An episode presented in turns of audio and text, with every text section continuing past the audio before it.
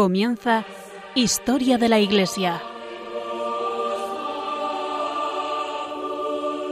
Un programa dirigido por Alberto Bárcena. Buenas noches oyentes de Radio María y de Historia de la Iglesia. Volvemos a hacer un programa más de, esta serie dedicada a los Santos Padres, que ya llevamos vistos unos cuantos y divididos por etapas, como María me recuerda siempre.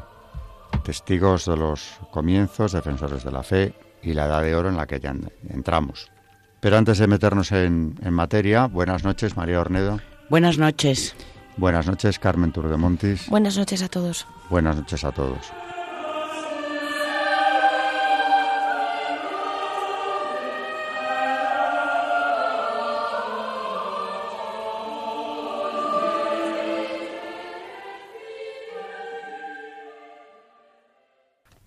El esquema del programa de hoy, como decía hace unos minutos, es seguir con los padres de la Iglesia.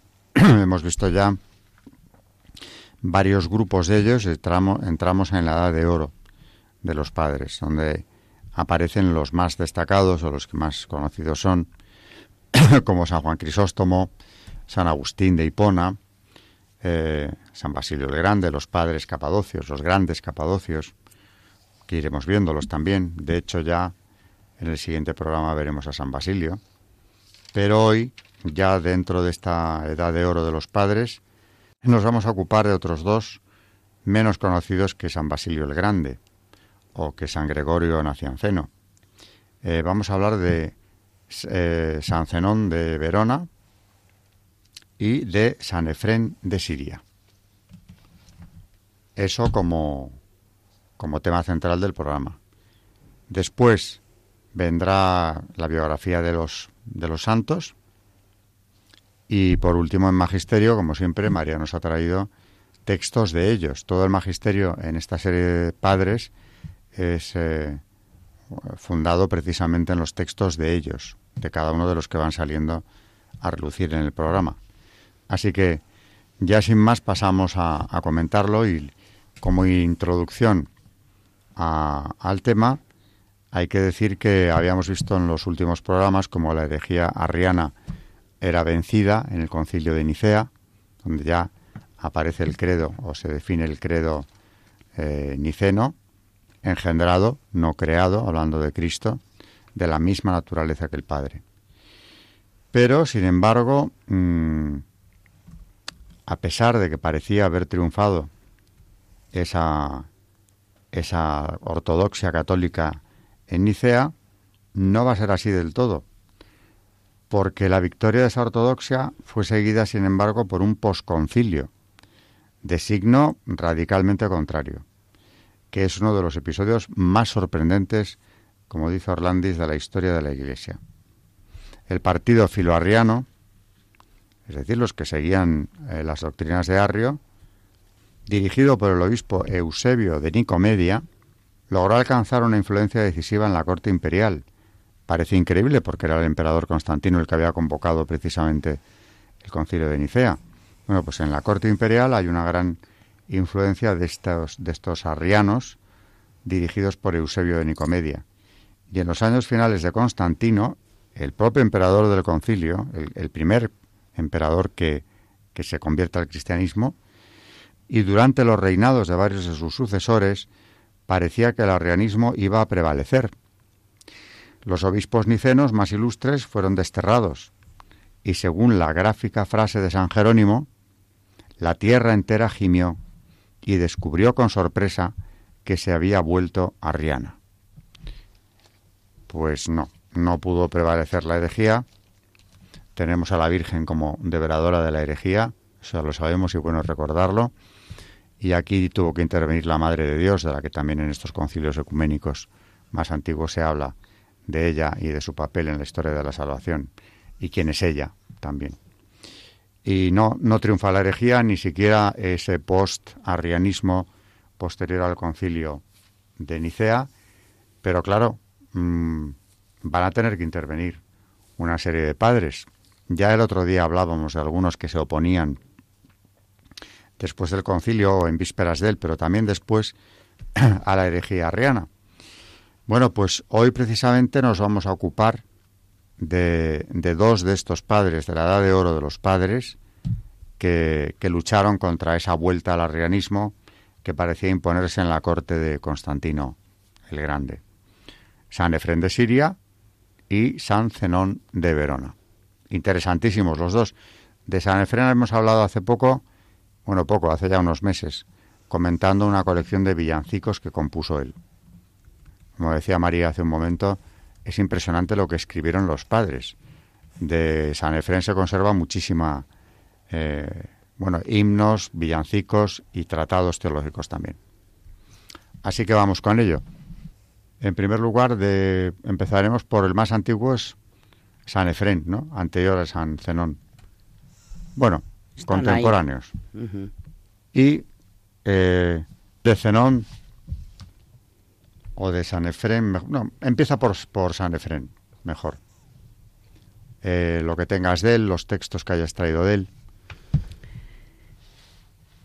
De San Efrén hay unos himnos sobre el paraíso, la verdad que son, son muy interesantes y son preciosísimos. Y yo he traído el himno número 7 sobre el paraíso habla de cómo la contemplación del paraíso puede alentar en las pruebas a hombres y mujeres de distintas edades y en toda clase de situaciones. El que llora, el pobre, las vírgenes, los jóvenes, las mujeres casadas, los niños, los ancianos, los tullidos.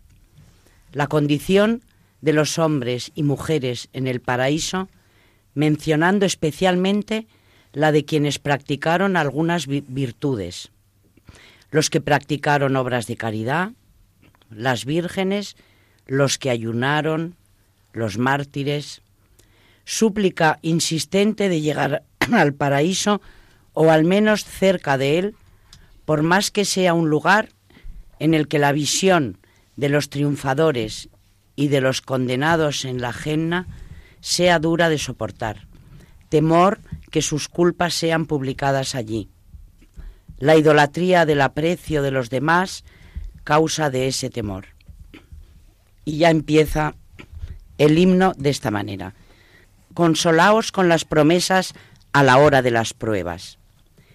Que no es engañosa la palabra del que a todos da su paga, ni tampoco es escaso su tesoro, para que recelemos de lo que nos ha prometido. Él entregó a su Hijo por nosotros, para que pudiéramos creer en Él. Su cuerpo está con nosotros, su verdad nos acompaña. Vino y nos dio las llaves del paraíso, cuyos tesoros nos están reservados. Bendito el que con sus llaves ha abierto el jardín de la vida. Por la tarde el mundo duerme y cierra los ojos. Por la mañana revive. La noche es como un símbolo. Qué lejos está el que paga. Ya clarea, ya ha llegado el día. No seáis perezosos, hermanos, pensando que vuestra lucha se alarga y que vuestra resurrección está lejos. Porque a nuestra muerte ya la tenemos detrás y nuestra resurrección justo ante nosotros. Resiste, tú que lloras, para que puedas alcanzar el paraíso.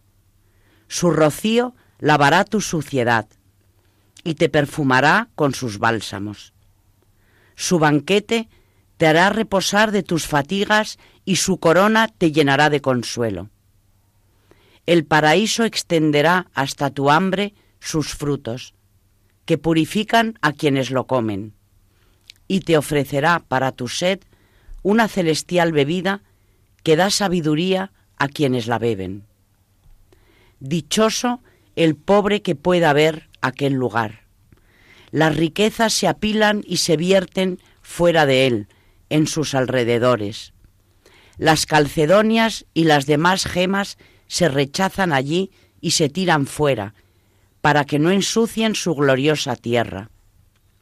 Que si uno echa en el paraíso piedras preciosas y berilos, quedan deslucidos y opacos al lado de su tierra cristalina y pura. Los hombres y las mujeres se vestirán allí con una túnica de luz. Los vestidos de la desnudez serán absorbidos por la gloria. Se aquietarán los impulsos malos de los miembros. Se cegarán las fuentes del deseo carnal. Desaparecerá la ira y el alma purificada florecerá en el Edén como un trigal en el que no hay malas hierbas.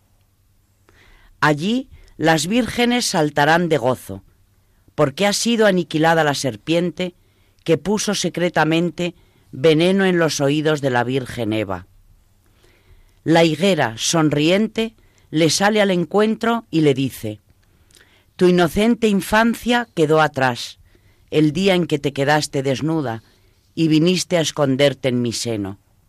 Gloria al que ha revestido tu desnudez con una túnica nueva.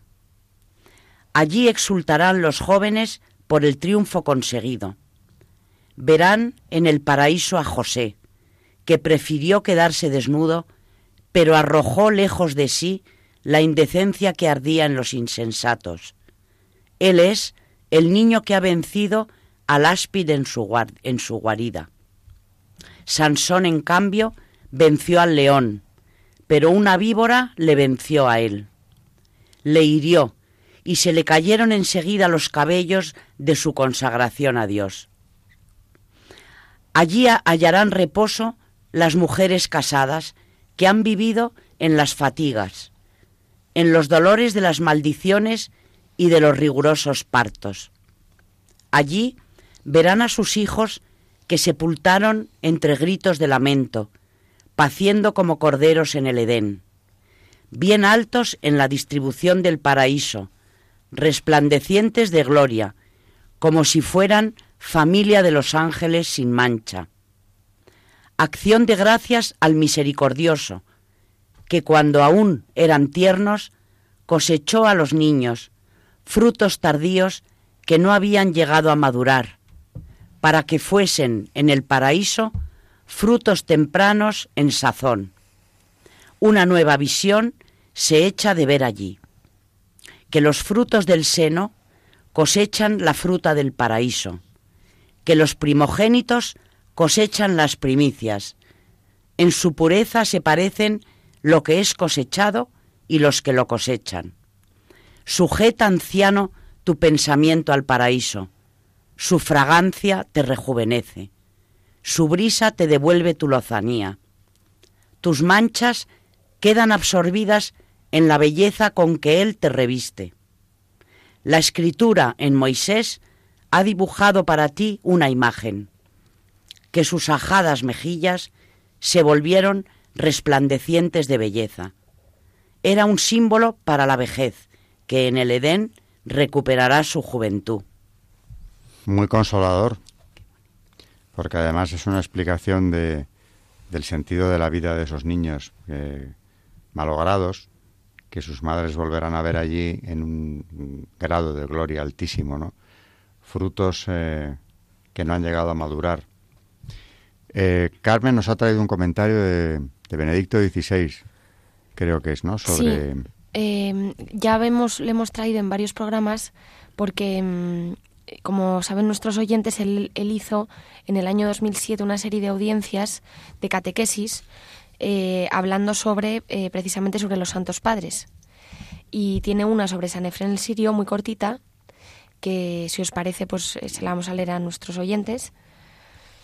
Mm, dice, fue el representante más importante del cristianismo de lengua siriaca y logró conciliar de modo único la vocación de teólogo con la de poeta se formó y creció junto a Santiago, obispo de Nisibi, y juntamente con él fundó la escuela teológica de su ciudad. Ordenado diácono, vivió intensamente la vida de la comunidad local cristiana hasta el año 363, cuando Nisibi cayó en manos de los persas. Entonces San Efren emigró a Edesa, donde prosiguió su actividad de predicador. Murió en esa ciudad en el año 373, al quedar contagiado mientras atendía a los enfermos de peste. No se sabe a ciencia cierta si era monje, pero en todo caso es seguro que fue diácono durante toda su vida, abrazando la virginidad y la pobreza. Así, en la especificidad de su expresión cultural se puede apreciar la identidad cristiana común y fundamental, la fe, la esperanza, una esperanza que permite vivir pobre y casto en este mundo, poniendo toda expectativa en el Señor, y por último la caridad hasta la entrega de sí mismo para atender a los enfermos de peste. San Efrén nos ha dejado una gran herencia teológica. Su notable producción puede reagruparse en cuatro, en cuatro categorías. Obras escritas en prosa ordinaria, sus obras polémicas o bien los comentarios bíblicos, obras en prosa poética, homilías en verso y por último los himnos, sin duda la obra más amplia de San Efrén. Es un autor rico e interesante en muchos aspectos, pero sobre todo desde el punto de vista teológico. Lo específico de su trabajo consiste en que unió teología y poesía. Al acercarnos a su doctrina desde el inicio, debemos poner de relieve que hace teología de forma poética. La poesía le permite profundizar en la reflexión teológica a través de paradojas e imágenes. Al mismo tiempo, su teología se convierte en liturgia, música. De hecho, era un gran compositor, un músico. Teología, reflexión sobre la fe, poesía, canto y alabanza a Dios están unidos, y precisamente por este carácter litúrgico aparece con nitidez en la teología de San Efrén la verdad divina. En su búsqueda de Dios, al hacer teología, sigue el camino de la paradoja y del símbolo. Privilegia sobre todo las imágenes contrapuestas, pues le sirven para subrayar el misterio de Dios. Ahora no puedo referir muchas cosas de él, en parte porque la poesía es difícil de traducir, pero para dar al menos una idea de su teología poética, eh, y cita a Benedicto XVI algunos de sus, de sus himnos, y hay uno muy bonito, ante la Virgen, que dice, El Señor vino a ella para hacerse siervo, el Verbo vino a ella para callar en su seno, el rayo vino a ella para no hacer ruido, el pastor vino a ella y nació el Cordero, que llora dulcemente. El seno de María ha trastocado los papeles, el que creó todas las cosas las posee pero en la pobreza. El Altísimo vino a ella, pero entró humildemente, el esplendor vino a ella, pero con vestido de humildad. El que lo da todo experimentó el hambre. El que da de beber a todos sufrió la sed. El que todo lo reviste de belleza salió desnudo de ella. Y bueno, la verdad que son preciosos los himnos que tiene eh, San Efrén. Contemporáneo suyo, y algo también le tenemos que dejar para él, ¿no? San Zenón de Verona, del que solamente voy a decir porque luego ya en el Santo Carmen nos hablará de su biografía pero es un, es un caso curioso, es un mauritano que pasa la mayor parte de su vida en el norte de Italia, es el patrono de, de Verona concretamente. Y si el primero, San Efrén, es el santo, el padre de los, de los himnos y de toda esa literatura tan, tan variada, tan, tan sonora, ¿no? como lo que hemos visto, en cambio San Zenón es el, el padre de los sermones. Eh, que ya se recopilaron en vida de él. Son sermones muy interesantes dedicados frecuentemente a la formación de los catecúmenos, de los que van a recibir la comunión. Y, bueno, tiene, mm, eso lo veremos porque María nos lo va a, traer al magisterio, eh, entre otros tiene un tratado sobre la fe, la esperanza y la caridad que son fundamentales porque es lo que pasa con los padres, que están de absoluta vigencia como que son las fuentes precisamente de, la doctrina, ¿no? Pero eso lo vamos a dejar para luego. Eh, casi se nos ha ido el tiempo ya para que precisamente nos traigas el, la biografía de San Zenón, porque ya con lo dicho por Benedicto XVI de San Efrén nos sirve ¿no? como por lo menos una pincelada biográfica. Y de San Zenón sabemos menos. Así que después de la pausa eh, vamos con él.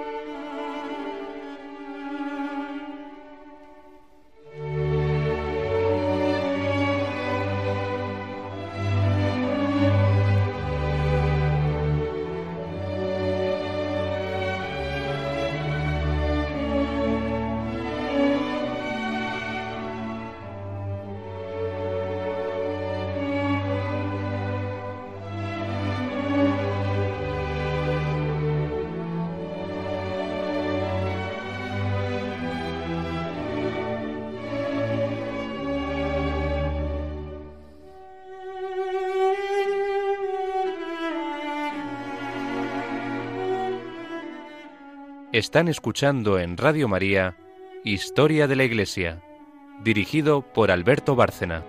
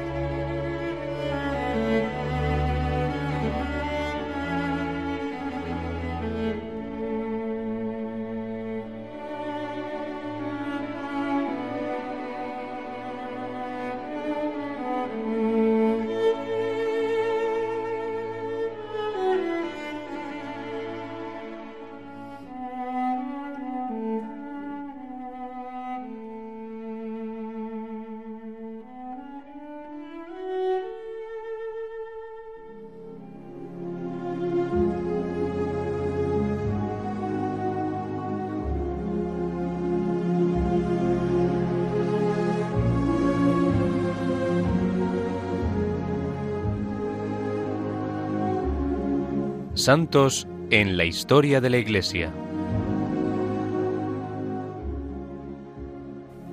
Hoy vamos a hablar de San Zenón de Verona, obispo, eh, que es además el patrono de los niños con dificultades para aprender a caminar o hablar, de Verona y de otras ciudades de Italia, protector contra las inundaciones y los daños provocados por el agua. Los diálogos de San Gregorio y algunos martirologios ponen a San Zenón en el número de los mártires, pero San Ambrosio, que fue contemporáneo suyo, en una carta dirigida a su sucesor Siagrio, habla de la apacible muerte del santo. Sin embargo, en que hubiese muerto en paz, San Zenón podría considerarse mártir por lo que tuvo que sufrir en las persecuciones de Constancio, Juliano y Valente. De un panegírico que San Zenón pronunció sobre San Arcadio, mártir de la Mauritania, se desprende que nació en África. El excelente latín de sus escritos y las frecuentes citas de Virgilio prueban que conocía muy bien los clásicos. Según parece, fue obispo de Verona en el año 362. En sus tratados, que son breves sermones de estilo familiar, hay muchos detalles interesantes sobre el santo y su diócesis. Así sabemos que todos los años bautizaba a muchos paganos y que luchó con celo y éxito contra los arrianos, a los que había favorecido mucho el emperador Constancio. El gran número de conversiones de herejes y gentiles que consiguió le obligó a construir una gran basílica, los habitantes de Verona contribuyeron generosamente. Por lo demás, la liberalidad de los veroneses era proverbial. Todas las casas de la ciudad estaban abiertas a los extranjeros. Los pobres apenas tenían tiempo de manifestar sus necesidades, pues al punto encontraban quien les socorriese. San Zenón felicitó a su grey por acumular en esa forma un tesoro en el cielo. Después de la batalla de Adrianópolis en 378, cuando los godos derrotaron a Valente e hicieron una terrible matanza, los bárbaros tomaron muchos prisioneros de las provincias de Iliria y Tracia. Según parece en esa ocasión, los veroneses rescataron de la esclavitud, de la muerte o de los trabajos forzados a un gran número de prisioneros. Aunque esto ocurrió probablemente después de la muerte de San Zenón, el desinterés de sus compatriotas se inspiraba sin duda en el ejemplo de su celo. San Zenón vivía en gran pobreza. Con frecuencia hablaba en sus sermones de la formación de su clero y de los regalos de sus hermanos en el sacerdocio recibían en Pascua. También hace alusión a las ordenaciones que llevaba a cabo en el tiempo pascual y a la solemne reconciliación de los penitentes que tenía lugar en Semana Santa. San Ambrosio cuenta que San Zenón había formado en Verona un cuerpo de religiosas que vivían en sus casas y consagraban su virginidad a Dios. El santo obispo fundó y dirigió también un convento eh, de religiosas, previamente dicho, antes de que San Ambrosio hiciese lo propio en Milán. El celoso obispo condenó los escandalosos abusos que se cometían en el ágape o fiesta del amor, así como la costumbre de interrumpir las misas de difuntos con lamentaciones. Los sermones del santo conservan el recuerdo de muchas costumbres de la época. Según parece, por lo menos en Verona, se practicaba todavía el bautismo de inmersión, pero se calentaba previamente el agua, San Zenón es el único escritor que mencionaba la costumbre de dar medallas a los bautizados. San Gregorio el Grande cuenta un notable milagro ocurrido dos siglos después de la muerte de San Zenón, tal como se lo había relatado uno de los testigos presenciales, Juan el Patricio. En el año 598, el río Adige amenazaba inundar en la ciudad de Verona. El pueblo, el pueblo se refugió en la iglesia de un santo obispo y patrón para protegerse de la inundación. Aunque las aguas llegaron hasta la altura de los ventanales, no penetraron en la iglesia. El pueblo permaneció ahí orando y esto no hizo sino aumentar el prestigio del santo.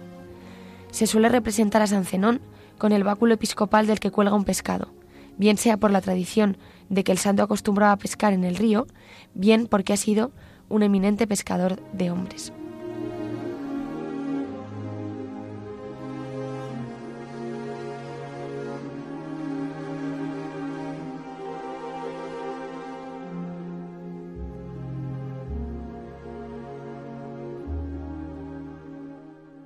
Yo suelo repetirlo, pero creo que no sobra.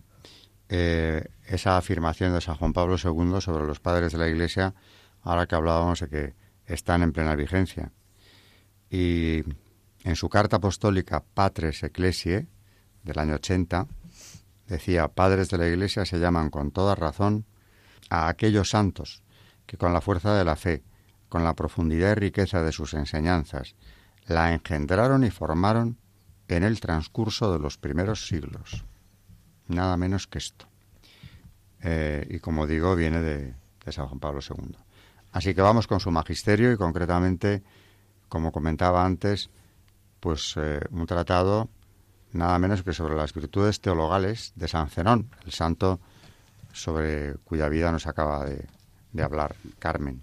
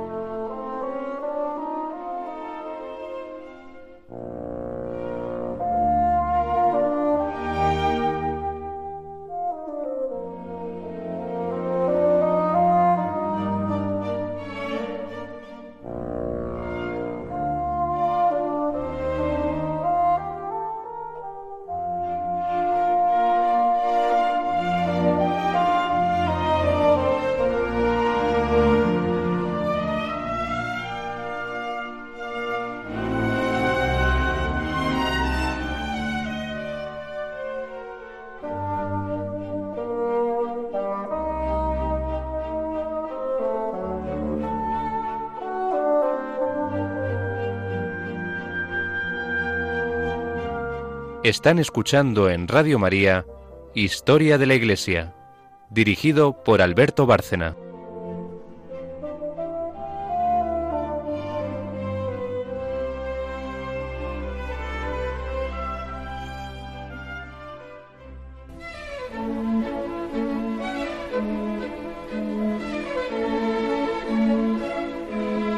El Magisterio de la Iglesia.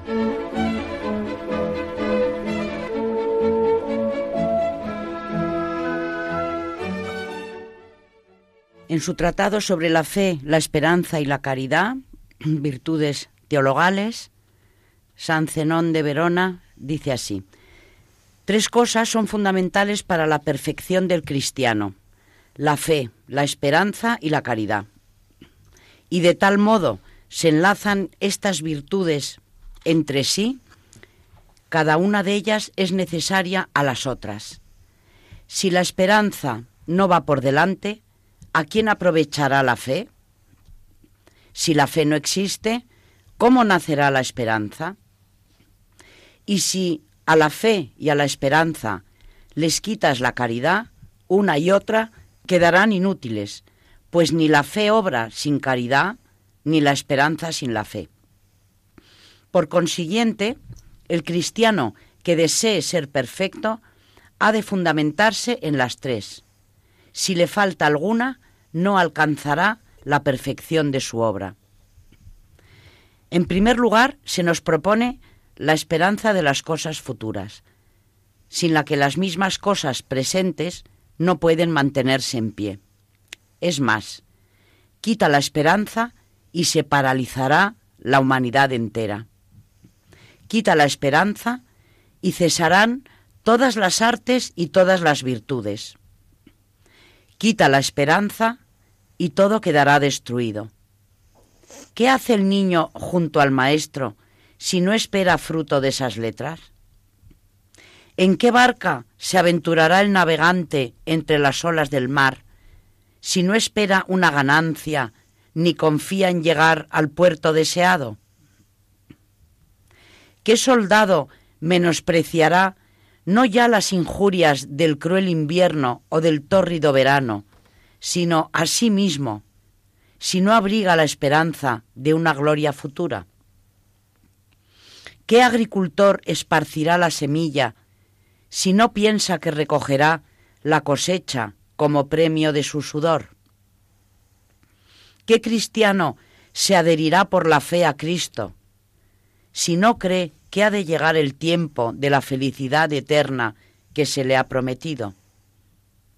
Por tanto, hermanos, abracemos con tenacidad la esperanza, custodiémosla entre todas las virtudes, dediquémonos a cultivarla constantemente.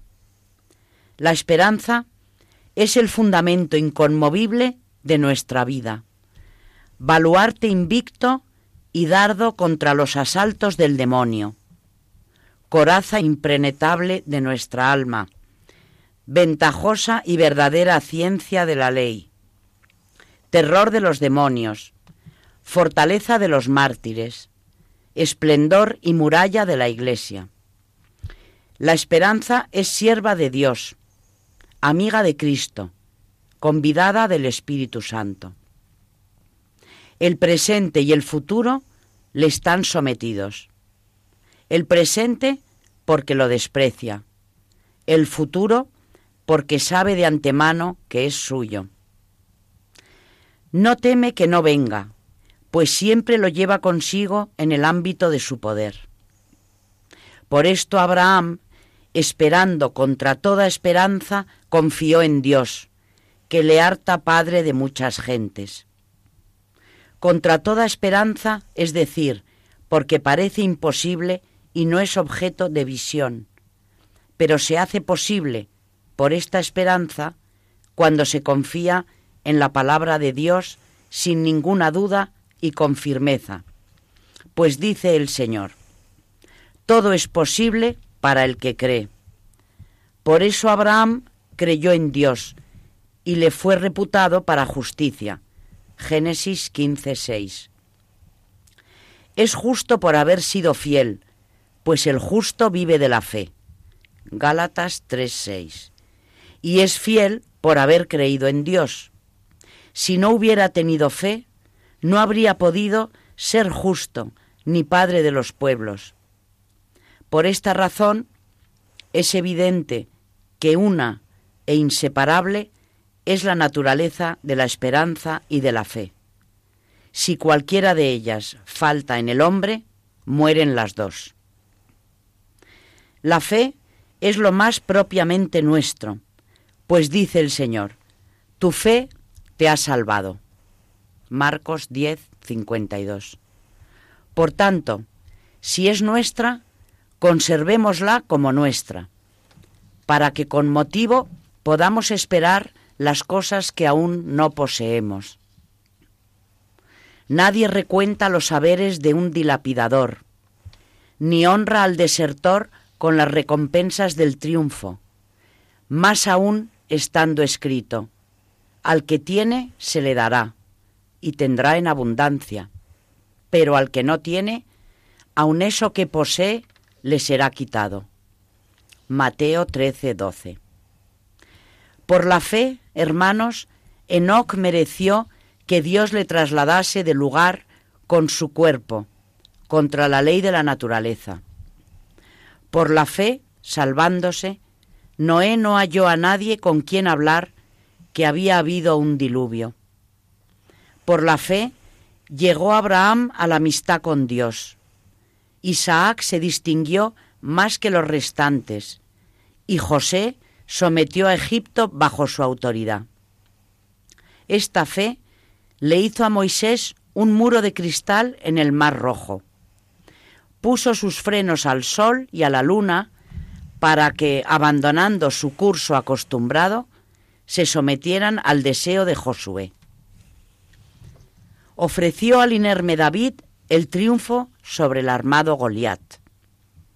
Y no desmayó en Job, asaltado de frecuentes y graves males. Ella fue medicina en la ceguera de Tobías. En Daniel ató las fauces a los leones y convirtió para Jonás la ballena en barca. Ella sola venció en el ejército de los hermanos macabeos e hizo agradables los fuegos a los tres jóvenes. Esta fe hizo que Pedro se atreviera a caminar sobre el mar y fue la causa de que los apóstoles curaran a muchos de sus contagiosas úlceras y enfermedades, cambiando la lepra deforme en limpia piel. Por esta fe, añadiré, mandaron ver a los ciegos, oír a los sordos, hablar a los mudos, correr a los cojos, fortalecer a los paralíticos, huir de los posesos a los demonios y con frecuencia volver de los sepulcros con sus propios funerales a los mismos muertos, para que todos vieran convertirse en lágrimas de alegría las que hasta entonces lo habían sido de tristeza. Pero es largo, hermanos, ir detallando los hechos de la fe, sobre todo porque la caridad presenta unos hechos aún más portentosos. Y es lógico que sea así, pues de tal modo se eleva la caridad por encima de todas las virtudes, que por derecho propio es la reina de todas ellas. Aunque triunfe la fe con todo género de hechos prodigiosos, y la esperanza proponga muchas y grandes cosas, ni una ni otra podrán sostenerse sin la caridad. Ni la fe, si no se ama a sí misma, ni la esperanza si no es amada. Además, la fe aprovecha solo a uno mismo, la caridad a todos. La fe no lucha gratis. La caridad, en cambio, se suele dar incluso a los ingratos. La fe no pasa a otro. La caridad poco es decir que alcanza a otro, pues beneficia al pueblo. La fe es de unos pocos, la caridad de todos. Añade a todo esto que la esperanza y la fe tienen un tiempo, mientras que la caridad no conoce fin. Crece en cada momento y cuanto más es practicada por los que se aman mutuamente, tanto más es debida entre ellos. La caridad no hace distinción de personas, porque no sabe adular. No busca conseguir honores, porque no es ambiciosa. No se fija en el sexo, porque para ellos los dos son uno. No se ejercita según el tiempo, porque no es caprichosa. No tiene envidia, porque desconoce qué es la envidia. No se hincha, porque cultiva la humildad. No piensa mal, porque es sencilla. No se deja llevar por la ira, porque también abraza gustosamente las injurias. No se engaña, porque es la guardiana de la fe. De nada se muestra indigente, porque fuera de lo que es, no experimenta ninguna necesidad. La caridad conserva los campos, las ciudades y los pueblos, y los tratados de paz hace seguras las espadas en torno a los flancos de los reyes, suprime las guerras, borra las riñas, vacía los privilegios, evita los tribunales, erradica los odios y apaga las iras. La caridad traspasa el mar, circunda el orbe, suministra lo necesario a las naciones por medio del mutuo intercambio. Proclamaré, hermanos, su poder con brevedad. Lo que la naturaleza ha negado a unos lugares, la caridad lo otorga. La caridad del afecto conyugal une en una sola carne a dos personas con un venerable sacramento. Ella da a la humanidad que exista lo que nace Por la caridad es amada la propia mujer. Los hijos se muestran orgullosos de su origen y los padres son verdaderos padres. A ella se debe que los demás sean para nosotros prójimos y amigos, tan cercanos o más que nosotros mismos. A la caridad se debe que amemos a los siervos como a hijos y que ellos nos sirvan gustosamente como a señores. La caridad hace que amemos no solo a los conocidos o amigos, sino incluso a los que nunca hemos visto. A la caridad se debe, en fin, que reconozcamos las virtudes de los antiguos por los libros o a los libros por sus virtudes. Qué gran explicación, una maravilla. Y además esa relación entre las tres y sobre todo toda esta parte final sobre la caridad, basándose en San Pablo, porque nos ha explicado desde luego la caridad según San Pablo, pero ha seguido más allá, eh, detallando más, desarrollando más la idea de San Pablo. ¿no?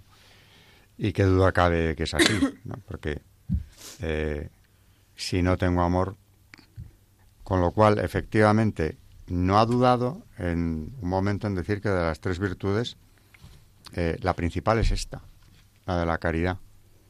Que al final, claro, es todo muy sencillo. Se cierra el círculo, mandamiento mayor. Cuando le preguntan al Señor cuál es el mandamiento mayor, tampoco duda en contestar.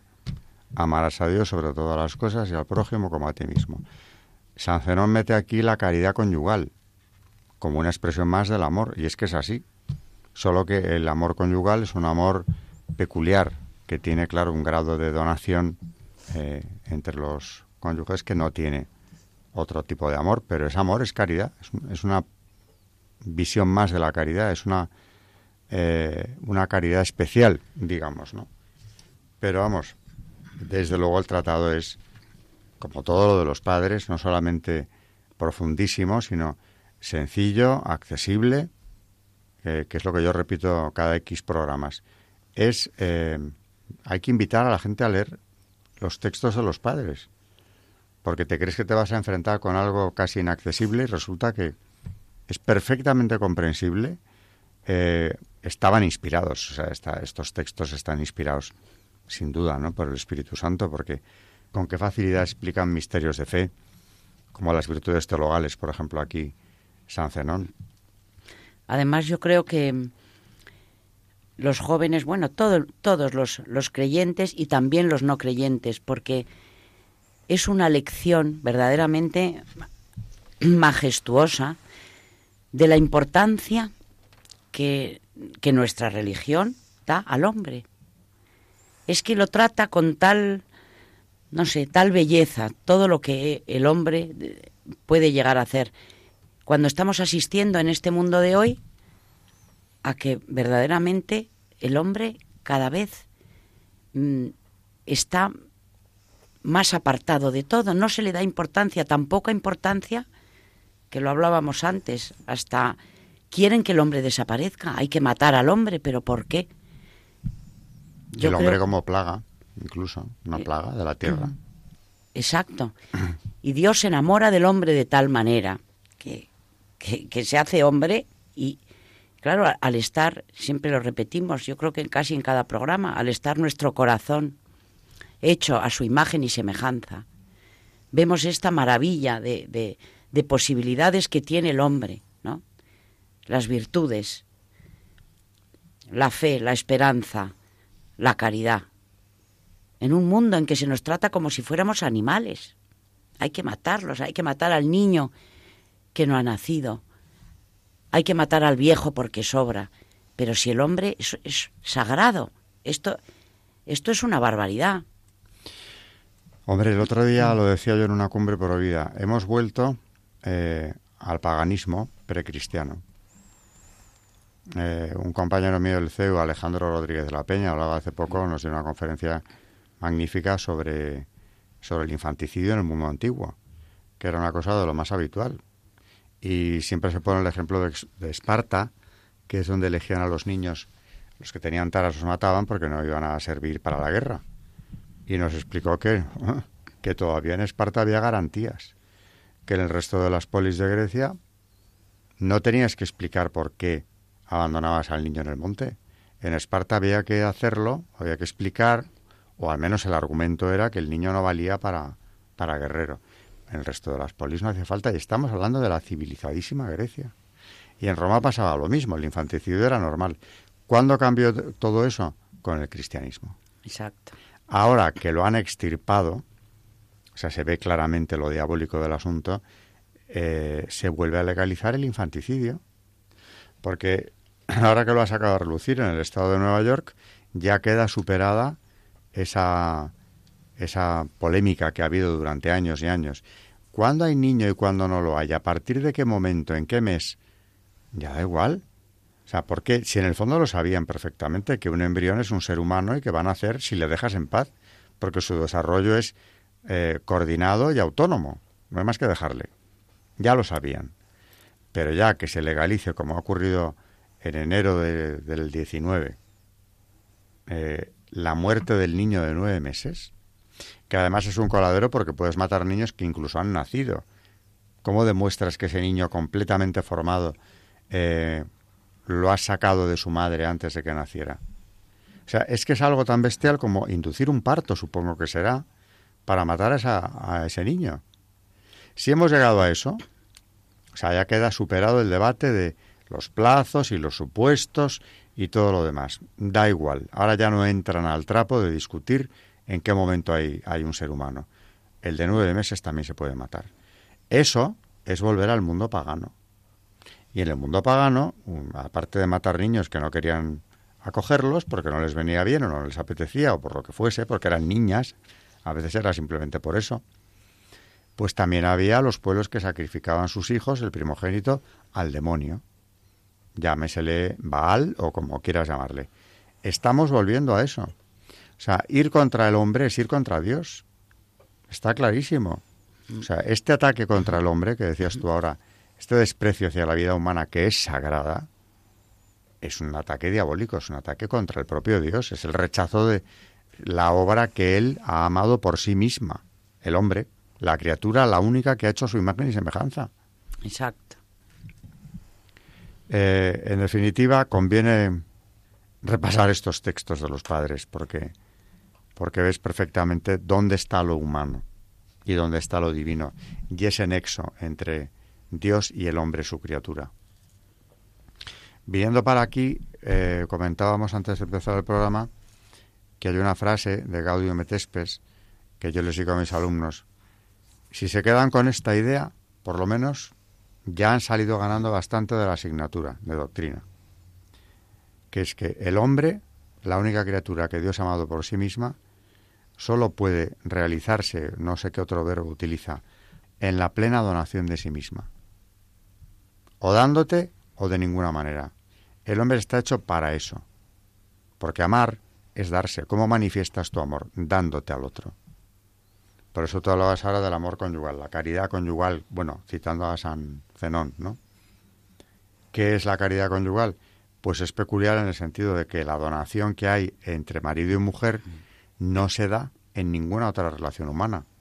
Porque tú, para que haya matrimonio válido, te estás dando con todo tu ser, con todo lo que eres, en cuerpo y en espíritu.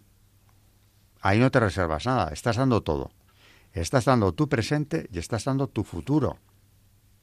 Es decir, que es, es caridad, claro que lo es, pero es peculiar en el sentido de que es una donación como no se da ni siquiera entre padres e hijos. Y fíjate los que somos padres y no sabemos que eh, lo que nos importa como una prioridad casi absoluta, ¿no? después de tu marido o mujer, o incluso algunos lo ponen por delante, ¿no? Son los hijos. Pues ni siquiera ese amor padre-hijo se puede comparar con la caridad conyugal. Por eso lo cita San Zenón. Caridad hay entre, entre los esposos, dice él. Claro. O sea, Dios cómo se expresa como amor. Siempre. Y cuando le preguntan, ¿qué contesta? Que nos tenemos que amar. O sea que Ahí no te equivocas nunca. Las virtudes teologales, ¿por qué dice San Zenón que la principal es la caridad? Hombre, porque eso claramente donde hay amor está Dios. Y si no hay amor, es que no está. Le hemos quitado en medio. O sea, en el momento en el que estás asesinando a un niño de nueve meses o a una persona enferma o mayor que ya no te interesa seguir cuidándola, ahí no hay atisbo de amor. Evidentemente lo has quitado en medio. O sea, con lo cual, aparte de otras cosas, una de las virtudes teologales fundamentales, que es la caridad, ha desaparecido. Y claro, desaparecida te puedes permitir cualquier atrocidad contra el hombre, que de paso es contra Dios, claro.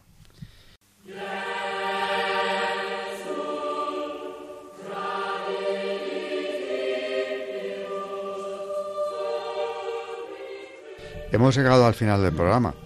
Eh, ha sido, la verdad, complicado meter a dos santos, dos padres de la Iglesia, en el mismo, pero, pero bueno, lo habéis conseguido. Eh, las dos biografías, magisterio de ambos, y bueno, las notas más importantes de, San Zenón, eh, y ya en el próximo programa, y San Efrén. En el próximo programa entraremos con los grandes capadocios que es como se llama San Basilio, a su hermano Gregorio y a su amigo el otro Gregorio también. Buenas noches, María Ornedo. Buenas noches y gracias. Buenas noches, eh, Carmen Turdemontis. Buenas noches a todos. Y buenas noches a todos nuestros oyentes de Radio María y de Historia de la Iglesia.